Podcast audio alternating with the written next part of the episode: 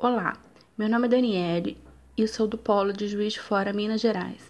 Meu RU é 911-219. No meu trabalho, vou falar sobre Maria Amália Ferreira Lage, que viveu aqui na cidade de Juiz de Fora.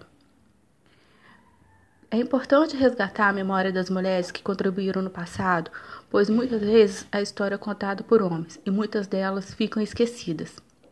Eu escolhi falar da história de Maria Amália Ferreira Lage e ela nasceu em 1834 e casou-se aos 17 anos com um importante político e engenheiro da época.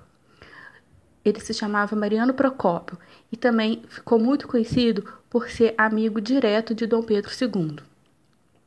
Ela ficou viúva aos 38 anos de idade, bastante jovem, e ficou assim também responsável pela criação dos filhos e assumiu os negócios do marido.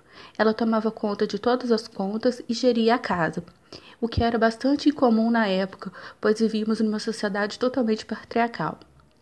Ela também foi uma artista plástica e colecionava artes e várias peças. Por isso, ela incentivou seu filho a fundar o Museu Mariano Procópio, que hoje é um dos mais importantes do Brasil. Ela morreu aos 80 anos em 1914. O seu filho batizou uma das galerias do museu com o nome da mãe.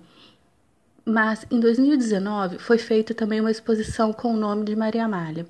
As diferentes facetas de Maria Amália Ferreira Lage é o nome, pois após uma pesquisa acadêmica da trajetória dela, ficou evidenciado que ela foi muito mais do que esposa de Mariano e mãe do Alfredo, como é popularmente conhecida.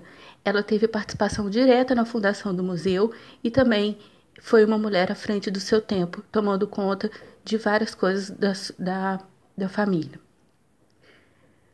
É muito importante que sejam feitas pesquisas que contribuam para que essas mulheres sejam reconhecidas. No museu, hoje há uma réplica do seu vestido, que foi utilizado durante a pesquisa das professoras da cidade. O podcast é sobre isso, sobre a importância das mulheres na nossa sociedade ao longo da história. Obrigado por ouvir. Boa noite.